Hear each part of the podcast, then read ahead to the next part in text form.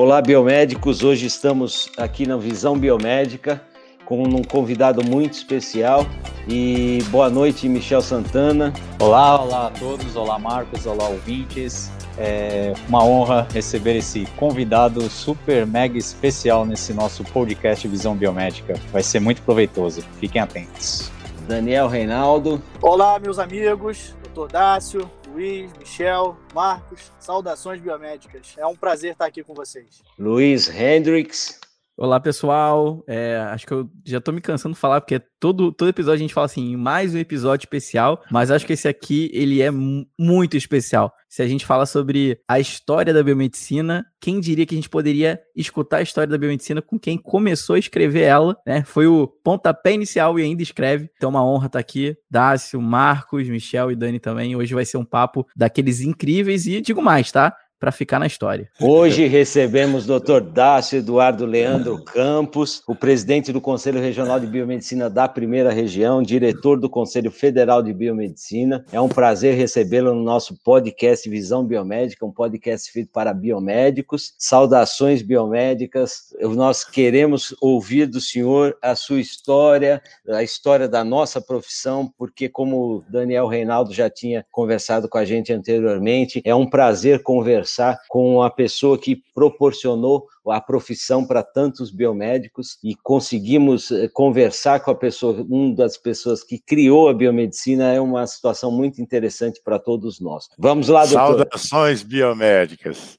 É uma honra estar com vocês, cinco amigos aí, com a Raquel, que tem o DNA da biomedicina no sangue, que só trabalha pensando no bem do biomédico, da biomedicina, na carreira dos biomédicos e no futuro dos outros biomédicos. Aqui é um time que pensa na biomedicina, não pensa cada um em si, é para o bem da biomedicina em geral. Então, me sinto muito feliz de estar com vocês de novo. Falei com o Luiz já, no Daniel, que eu dei uma entrevista para eles faz um tempo atrás, falando um pouquinho da, do início da, da carreira de biomedicina, de biomédico.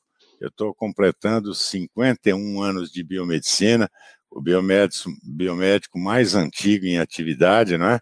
num curso que começou na Mauá, na Barão de Mauá de Ribeirão Preto, em julho de 1970, com o nome de História Natural, e foi até o comecinho de 71 com o nome de História Natural, transformou-se em Ciências Biológicas, modalidade médica, era um curso dado junto com a biologia até no segundo ano, no terceiro separava, e quem ia para tal de modalidade médica que a gente nem sabia direito o que que era, é, separava as turmas. Isso aconteceu em 1971, no meu segundo ano de curso, não é?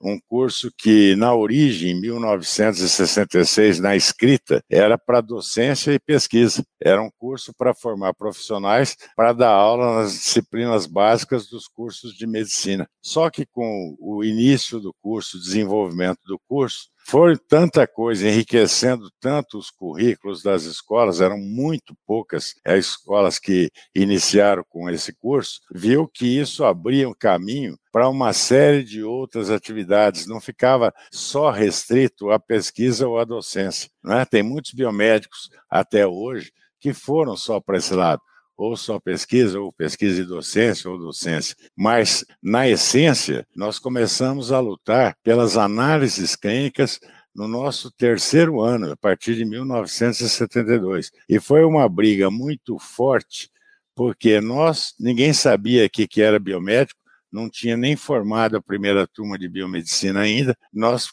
compramos uma briga com a bioquímica da farmácia, farmácia e a bioquímica, que era detentora dos direitos do exercício de análises clínicas e só respeitava o médico patologista clínico. Então, nós tivemos um, um fim de curso, é, formatura em 1973, para ter um laboratório em 1974, fazer os exames e não poder assinar pelos resultados. E também não dava para a gente contratar farmacêutico, porque nem recebendo eles assinavam o exame feito por biomédico. Então, a nossa saída foi ir atrás de médicos que poderiam, por amizade, relacionamento, competência, por qualquer outro motivo, assinar para que a gente pudesse, pudesse começar a nossa carreira. Aí me aparece em casa um Silvio Sec que eu tinha visto em sala de aula, no meio de 60 e tantos alunos, com o João Sabag, que se formou comigo na minha turma. Tínhamos uma briga, tivemos né, uma briga política os quatro anos, por diretório acadêmico, por aquelas coisas todas de universidade. O João Sabag apareceu na minha casa com o Silvio do lado, dizendo que o Silvio era o representante dos alunos e foi querer saber o que, que seria da profissão, o que, que nós íamos poder fazer para quem se formasse em ciências biológicas, modalidade médica naquela época. Aí marcamos no domingo de irmos para Brasília na segunda-feira à noite de Fusca, um Fusquinha 1300 do João Sabag, e o Silvio ia levar um outro amigo de classe que acabou não aparecendo na hora de sair.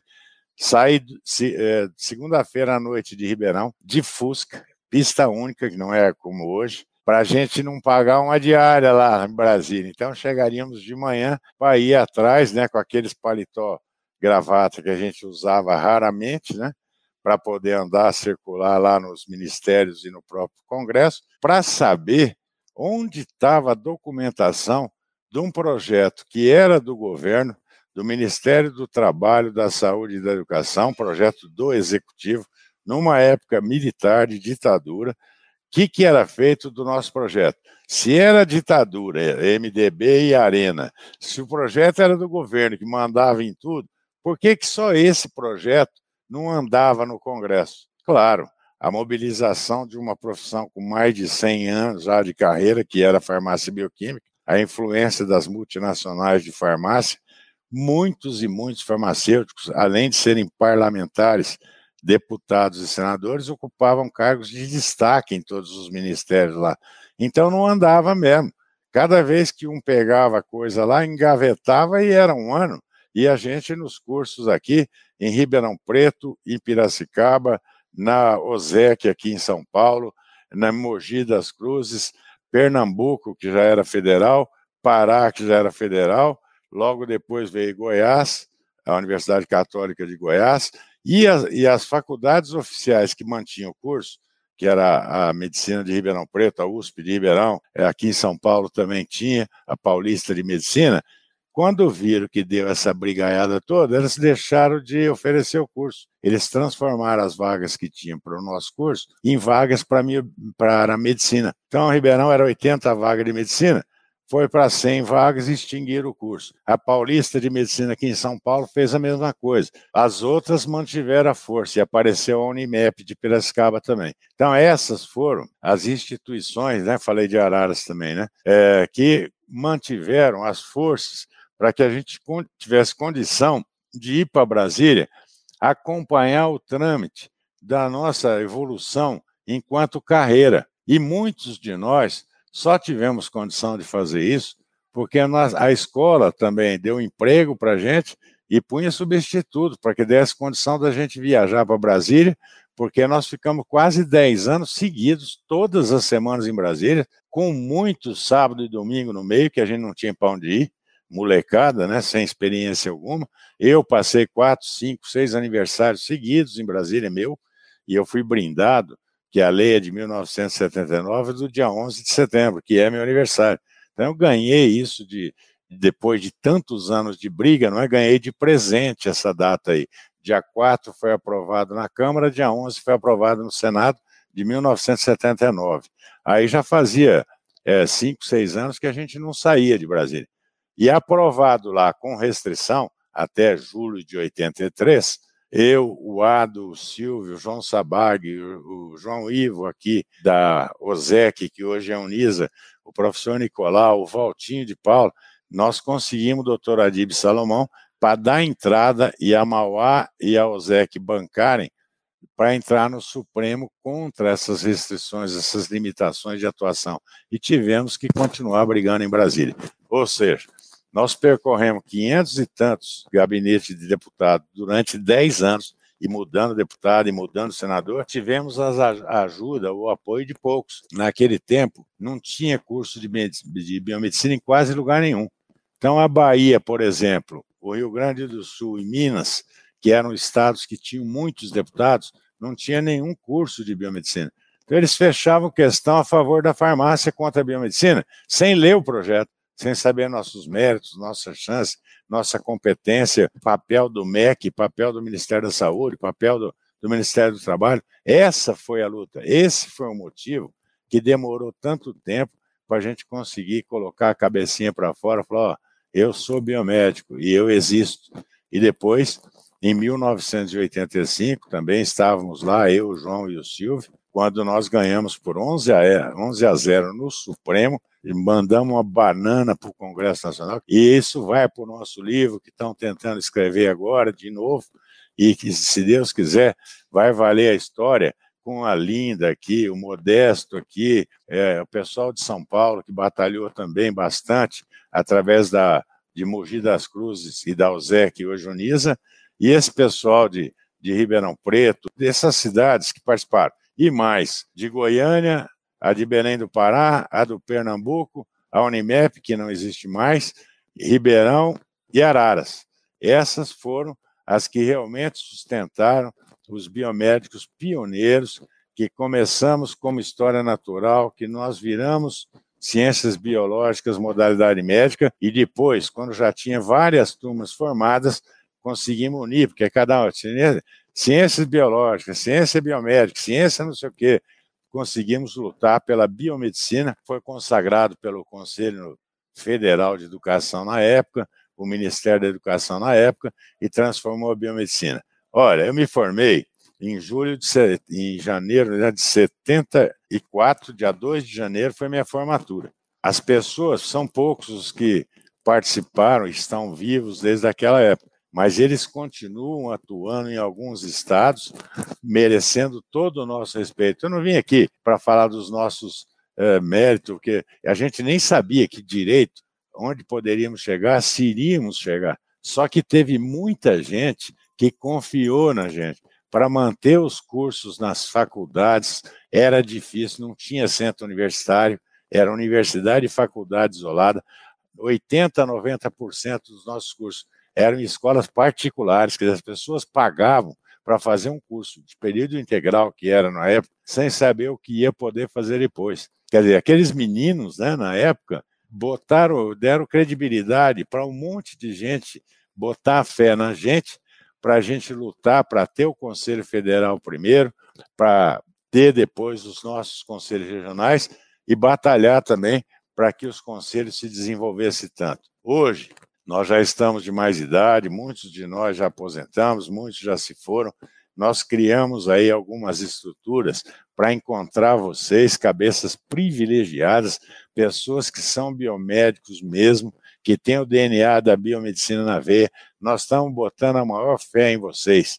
Michel, que é da nova geração aqui de São Paulo, que todo mundo já conhece pela sua atuação, científica, gestora, coordenador, diretor da área de saúde, vocês aí no Rio se destacando bastante, espero e vocês merecem logo, logo ter o regional de vocês aí também, no Rio de Janeiro, no Espírito Santo. Aqui os outros crescemos, nós já liberamos o Gaúcho lá, o Rio Grande do Sul, Santa Catarina, logo depois liberamos o Paraná. A nossa ideia não é falar, ah, são os mesmos até hoje. Nós somos mesmo com gente nova que vem preparado para assumir e manter um trabalho que foi feito com muita paixão, muito amor, muita confiança, segurança, credibilidade. É isso, é o respeito que a gente quer passar para os outros e quer ter dos outros numa situação privilegiada que chegou a, medicina, a biomedicina hoje. Eu vou falar só isso da história para dizer para vocês que eu estou feliz com toda essa crise que está acontecendo do ano passado para cá, essa porca miséria dessa doença, porque os biomédicos estão se destacando muito.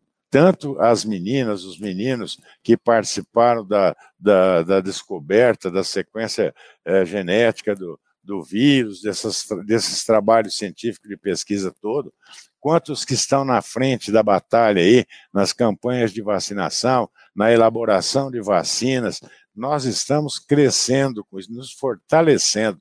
Uma situação que está pondo em pânico, em risco até a vida das faculdades, nós, nossos cursos, não estão definhando, porque estão vendo que os nossos profissionais realmente estão se destacando na área de saúde, na frente dessa luta aí contra a pandemia, e cada vez mais mostrando serviço. Somos com 30, 30 habilitações, mais as PICs agora, nós estamos evoluindo muito com a nossa academia, as nossas associações, os nossos conselheiros e os nossos chefes de departamento aqui e as nossas comissões, que trabalham muito. Então, nós temos cinco, seis habilitações mais recentes que ocuparam um grande espaço na saúde no Brasil e cada vez mais é biomédico se destacando. Eu vou, vou falar só para encerrar aqui essa participação inicial e deixar vocês à vontade. A gente já fez algumas reuniões pela Biomedicina Solidária. É um movimento nacional pelo Conselho Federal nosso, pela Associação Brasileira, pelas nossas associações regionais, para que a gente, além de estar trabalhando na linha de frente de tudo contra a pandemia, contra a Covid, nós também vamos trabalhar para angariar ajuda para quem está precisando, biomédico ou não, de todo o Brasil. Estamos conclamando todos os regionais, as seccionais nossas, as escolas nossas, os laboratórios de biomédico, as empresas de biomédicos. Nós vamos, o Marcão vai falar a data certinha, para a gente já começar a colocar postos de coleta.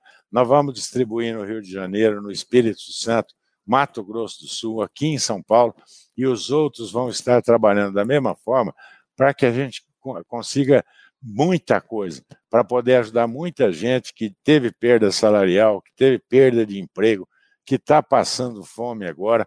É uma crise que a gente espera que passe mais rápido, que tenha mais vacina para todo mundo, que tenha remédio para todo mundo, para intubação, que a gente consiga se manter mais solidário em termos de afastamento social.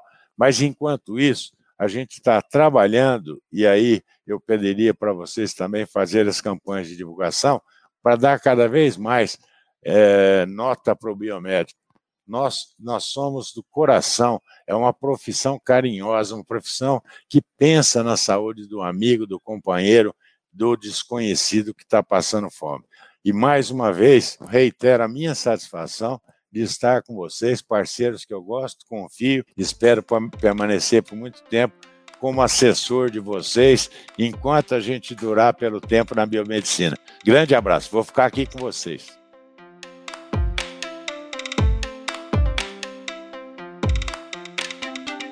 Colocando da palavra do Dr. Dácio, Biomedicina Solidária. As doações vão até o dia 20 e que os interessados devem procurar no site do Conselho Federal, o cfbm.gov.br,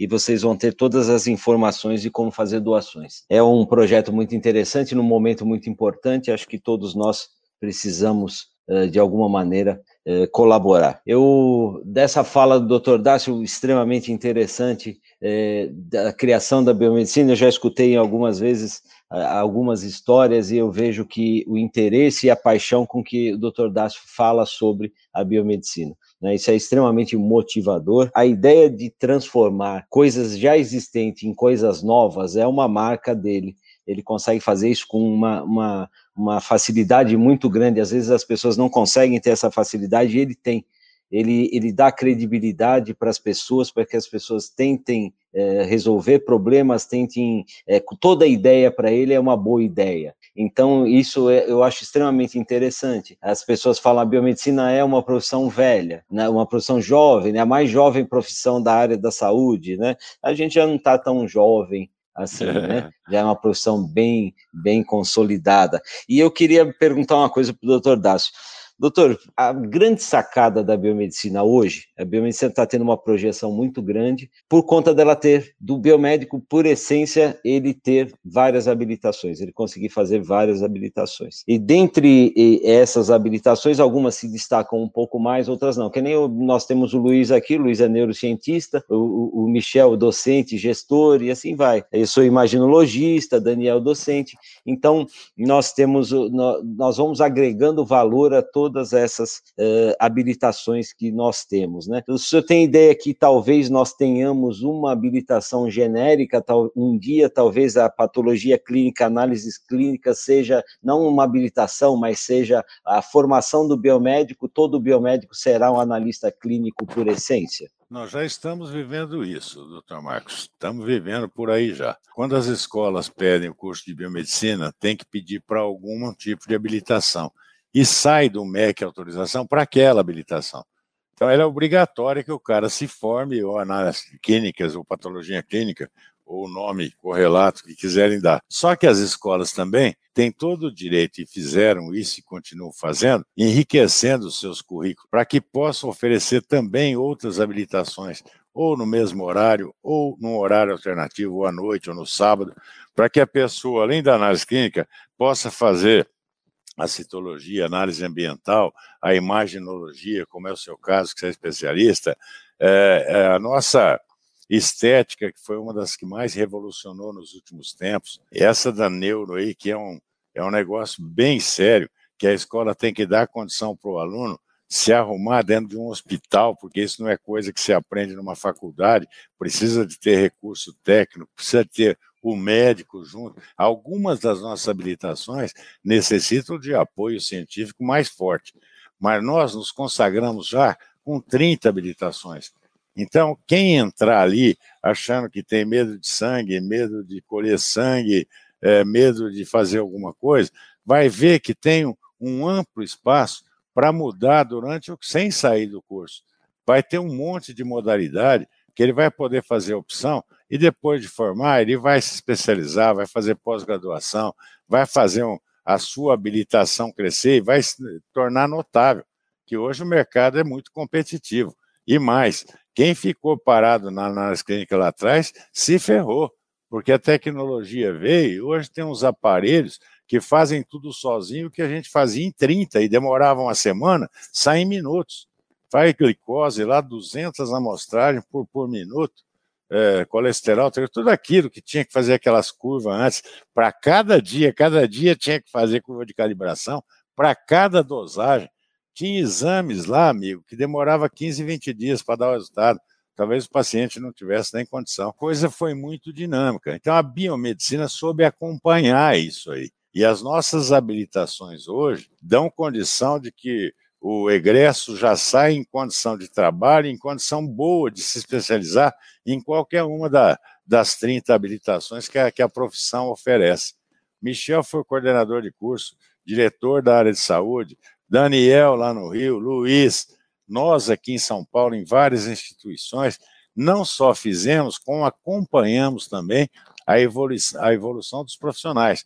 E graças a Deus, os regionais, como o nosso, eu posso falar mais muito com propriedade do nosso, com, com, tem um monte de conselheiros conscientes, capacitados, brilhantes, que sabem como analisar cada pedacinho do que deve pôr para ter uma habilitação, para o cara conseguir se registrar em uma habilitação. E não tem ninguém parado no tempo.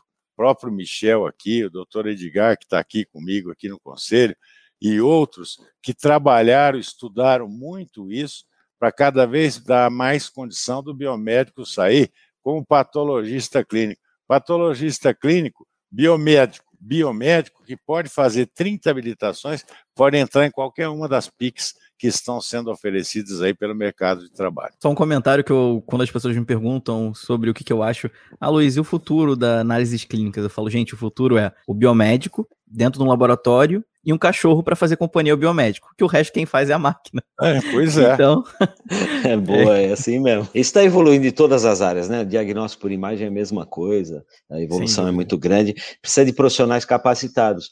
O grande problema hoje que o biomédico talvez enfrente, o Michel pode falar muito com mais propriedade que eu por ser docente, é a situação em que o, a pessoa não, não consegue ter foco e não consegue saber o que quer fazer dentro da, da academia e quando ela vai para o mercado de trabalho, ela vai totalmente perdida.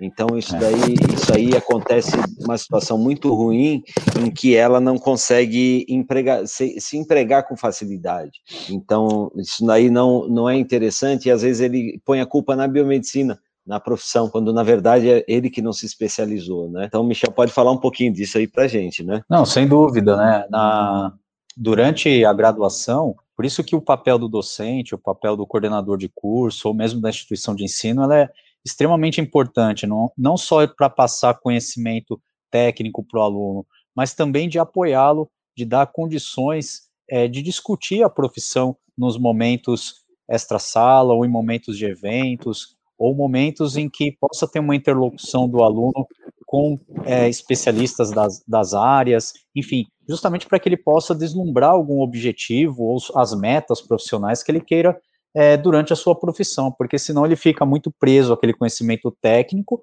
que ele tem dentro da sala de aula, mas ele não consegue olhar para fora, para o mercado. Então, por isso a importância da participação dos graduandos, dos acadêmicos nos nossos eventos, nas associações, é, ou mesmo de alguma forma contribuindo é, no apoio de eventos que o conselho, a associação possam fazer. É, essa participação é muito importante justamente para ampliar a visão dos alunos nesse sentido, né? Agora, só para emendar também a pergunta ao nosso presidente, primeiro, a gente, como é bom, né, a gente ter o presidente podendo falar, assim, da história da biomedicina, privilégio que é. A gente comentava aí nos bastidores que a, a biomedicina tem esse privilégio da gente ter a história da biomedicina contada pelos nossos representantes ainda em vida. Então, isso eu, eu creio ser um privilégio aqui, não só para nós nesse momento, mas com certeza para quem ouve esse podcast. Então, até a minha pergunta para o presidente é essa: vendo o cenário, né? Como era o cenário lá atrás? Porque hoje é tudo relativamente fácil em termos de informação, né? A gente querer saber o que o biomédico faz, o que é, a, amplitude que, bio, que o biomédico tomou no mercado de trabalho. Hoje a gente dificilmente encontra alguma pessoa que não sabe o que é biomedicina. Hoje muita gente sabe, enfim, a biomedicina se consolidou realmente. Então, vendo esse cenário atual e o cenário lá do Fusquinha 1300 indo para Brasília, né? Qual é o sentimento, presidente? Qual é o sentimento de ver esse crescimento, essa consolidação da profissão até para que os nossos ouvintes aqui possam dar valor à profissão realmente de tudo que do, de tudo que passou. Qual é o sentimento que você poderia destacar para a gente? Um monte de tempo que eu estou ouvindo falar que vai escrever o livro da biomedicina, eu já fiz grandes esboços, mas sempre com aquele cuidado é, de não querer colocar as coisas em cima de poucas, esquecer de pessoas, de entidades, de quem realmente participou e também evitar os paraquedistas, né? Os que vieram depois, os que vieram quando a gente conseguiu regulamentar, teve indicação política em vários estados que funcionam assim até hoje, que não foi o caso daqui de São Paulo e de algumas pessoas de alguns estados que realmente estiveram lá, como o Newton lá em Pernambuco, que foi um injustiçado que impediram que ele participasse conosco aqui, um do Pará também, Joana Dark, é, alguns nomes antigos, alguns que faleceram, que acompanharam bastante a gente lá. Então, quando fala hoje que vê o que é a biomedicina, e eu tive chance, naquela época, para você ter uma ideia, que eu acho que você não era nem nascido, nós começamos a aparecer, né? Eu e o João, principalmente, que eram os mais velhos, o professor Zé Eduardo, o Ado aqui, que é nosso conselheiro aqui, a gente era requisitado para em todas as escolas que ou tinham biomedicina ou queriam abrir o curso de biomedicina para levar o que, que era e o que, que a gente pensava que o biomédico poderia fazer depois de se formar. Então, eu me inscrevi na SBPC, que é uma, uma é um evento que acontece nacional, que é muito forte, congrega todos os cientistas renomados do Brasil, e eu fazia parte do programa oficial da SPBC. Eu vim para Campinas, não lembro mais um ano, fui para Bahia no outro ano, fui para Pernambuco, fui em São Paulo, fui em Curitiba e eu saía na programação oficial. Então tinha sempre o salão lá, o sala de aula grande, biomedicina, uma profissão de futuro, ou o que é a biomedicina não sei o quê, e tinha um tal de Dácio lá.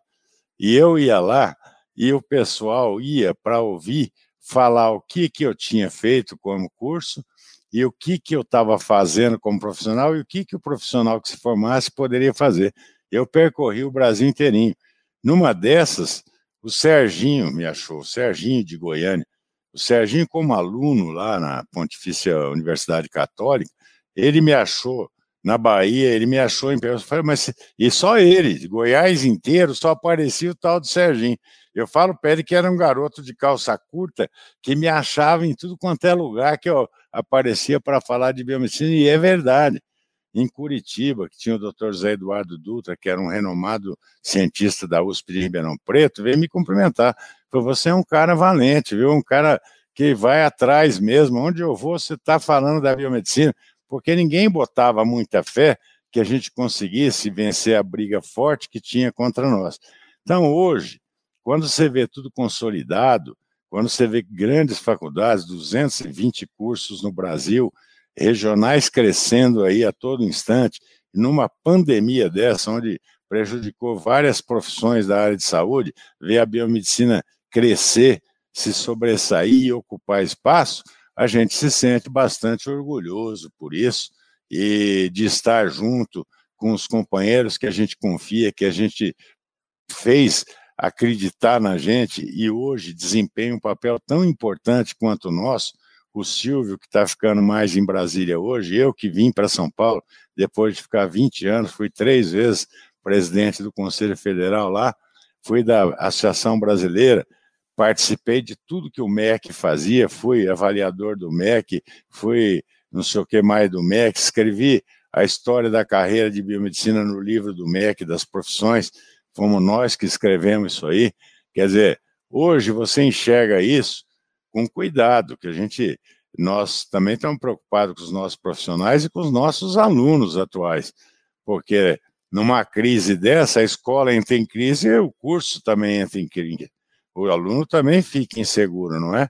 E nós queremos dar essa confiança, e as nossas associações fazem isso, Michel participa muito disso, de dar capacitação para aluno, para profissional através da associação, e lá no Rio também, para poder dar confiança que a pessoa saiba, se forme, sabendo o que pode fazer e ganhar confiança para ocupar um lugar no mercado de trabalho. Então, além da gente estar preocupado também, não é vigiar a escola, é alertar a escola que ela também tem que enriquecer o currículo para dar uma grande formação para os seus alunos, é para que esses alunos saiam com formação boa, para ter competência e vencer no mercado de trabalho. Essa foi a grande preocupação de nós todos, do Conselho Federal, da dos nossos conselhos regionais, por isso são os mesmos que estão aí. Que é fácil a gente ouvir, pô, até hoje são os mesmos que estão lá, você vê o Dácio lá, o Silvio lá, nós não somos donos de nada, nós criamos um grupo, nós estamos mesclando e criando os novos líderes com o tipo de formação que a gente teve com capacitação, com capacidade de continuar gerindo uma história bonita que se tornou a história da biomedicina.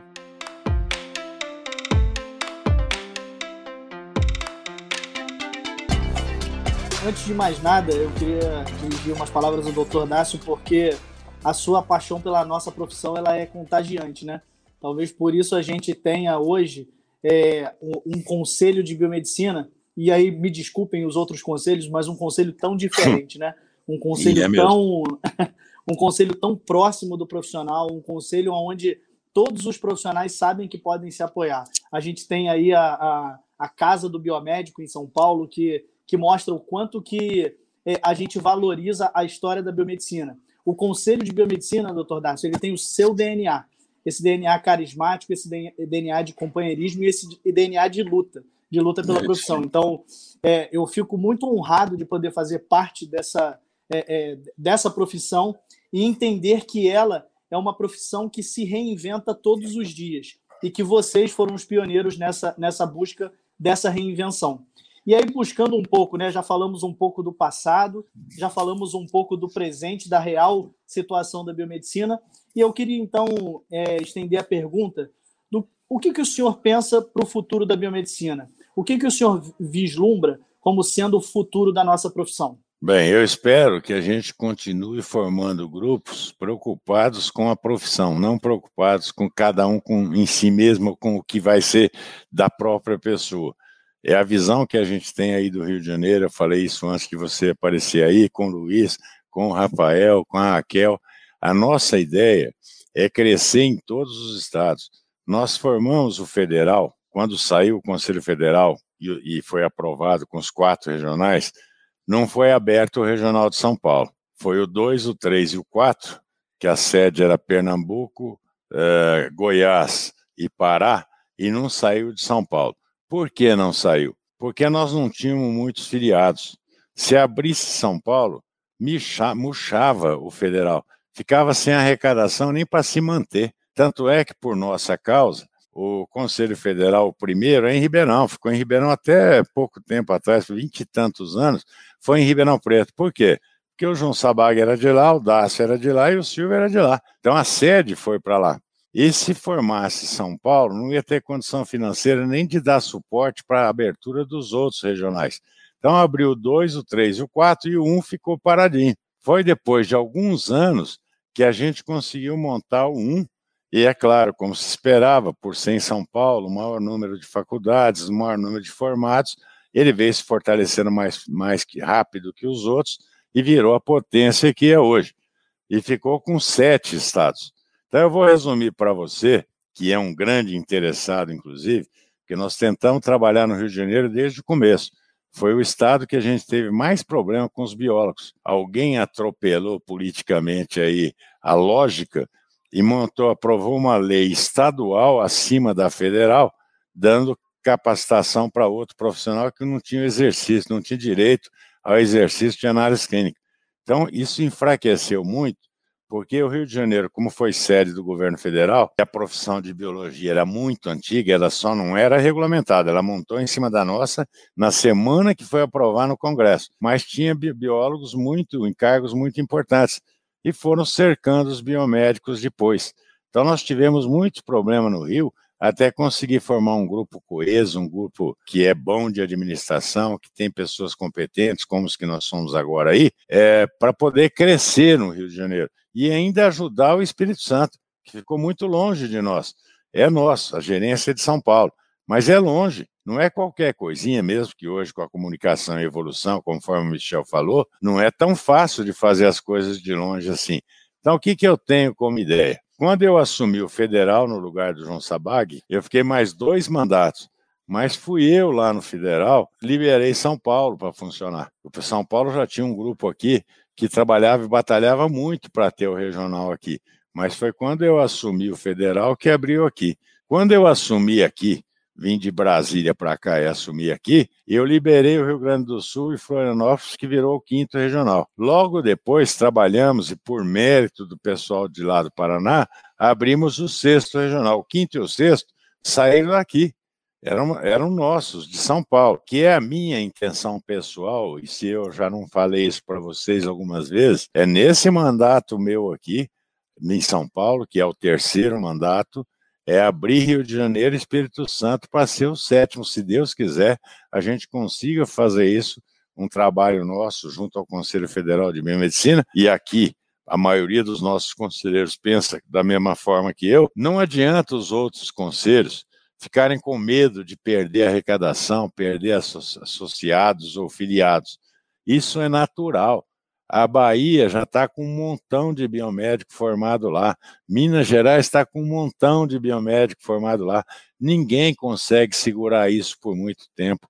As próprias pessoas têm o interesse de poder fazer aquilo que para eles é mais fácil fazer porque estão lá. A gerir de longe não dá a mesma facilidade, não tem como você, você ficar competente para tomar conta do, do país inteiro. Então, a, o que eu tenho de ideia é, enquanto eu estiver aqui e ou no federal, é trabalhar para que cada regional que já esteja montado, que tenha pessoas que sigam o nosso tipo de relacionamento, de condição, de filosofia de trabalho, montem os seus próprios regionais para fortalecer ainda mais a profissão no país inteiro. A maioria das profissões antigas de saúde tem um regional por estado. Aqui tem, nós temos região que tem nove estados ainda. O nego tem que sair de barco lá para fazer votação, eleição, ou levar coisa para lá.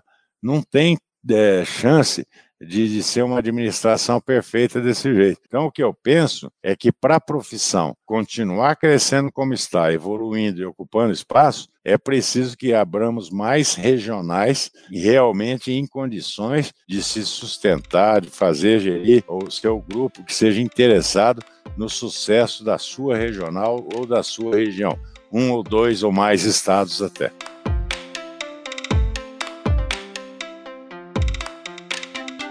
É sempre incrível é, ouvir o Dácio, que eu, eu posso até dizer que para mim é uma honra ouvir, ter, já ter escutado várias vezes pessoalmente, tanto aqui no Rio quanto em São Paulo, é sempre muito bom. E eu queria aproveitar para a gente já encerrando o nosso papo, pensando que assim, hoje eu sou o biomédico mais mais novo aqui do papo, mais jovem, estou representando. Eu falei geração... que sou mais velho, né? representando uma geração de, de pessoas muito apaixonadas pela, pela profissão, por tudo que a gente faz. Seria incrível se todo mundo que entrasse no curso, jovem, pudesse passar cinco minutos com o presidente, por exemplo, com, com o Dácio, para pedir um conselho. Eu quero fazer essa cena. Eu queria fingir como se eu estivesse agora no início da minha faculdade, eu encontrasse com o Dácio e eu tivesse a oportunidade de perguntar, Dr. Dácio Campos, criador de muita parte da história da nossa profissão, que conselho você poderia me dar para a gente ter um futuro muito promissor e, obviamente, que a gente possa representar muito bem tudo isso que você ajudou a construir é, no futuro. Dificilmente outras profissões tiveram a oportunidade de fazer como a biomedicina faz, estar integrado com as escolas, parceiro das escolas e parceiro dos alunos.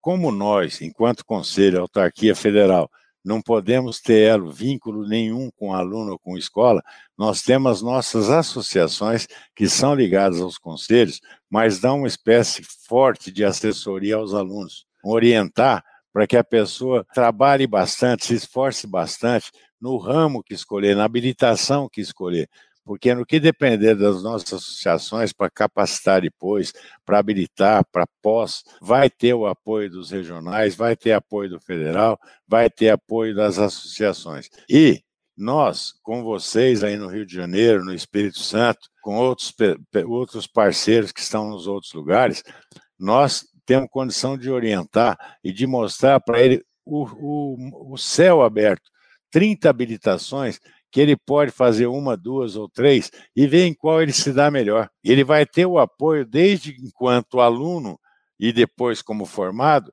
de contar com as associações e com seus conselhos regionais. Vai botar fé no que faz. A gente começou fazendo, eu tinha feito um ano de medicina antes de entrar na biomedicina. Eu vim passar férias em Ribeirão Preto, indo para o segundo ano, não saí mais, não quis sair de Ribeirão. Por coincidência, estava abrindo História Natural em julho, mês de férias, né? E eu comecei, nunca mais larguei. E já tinha feito anatomia, já tinha feito bioquímica, já tinha feito uma série de disciplinas que depois me aliviou muito no curso de biomedicina. Outros entra sem saber, cai do céu não sabe se tem aptidão. Passar pelo primeiro ano de escola, que é o primeiro ano, é comum para todas as áreas, ali você vai saber se você vai gostar mais da docência, da pesquisa, da clínica e de agora, como nós temos grandes habilitações, da escola oferecer uma visita do aluno a uma clínica de estética, uma clínica de imagem.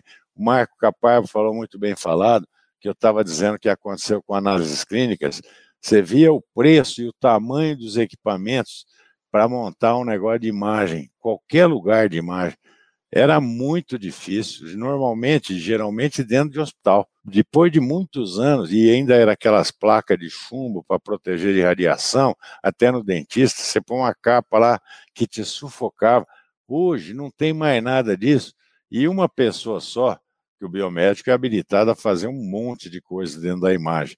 Tanto é que os grandes hospitais aqui de São Paulo, a maioria de biomédicos trabalhando. Mas o laudo, o laudo é de médico. Antes o médico tinha que estar lá esperando para laudar. Hoje, ele pode ficar numa clínica só e fazer o laudo de clínica até do exterior. E aí todas as coisas evoluíram. Análises clínicas, o que era um aparelho para cada exame, hoje é um aparelhão que faz toda a bioquímica.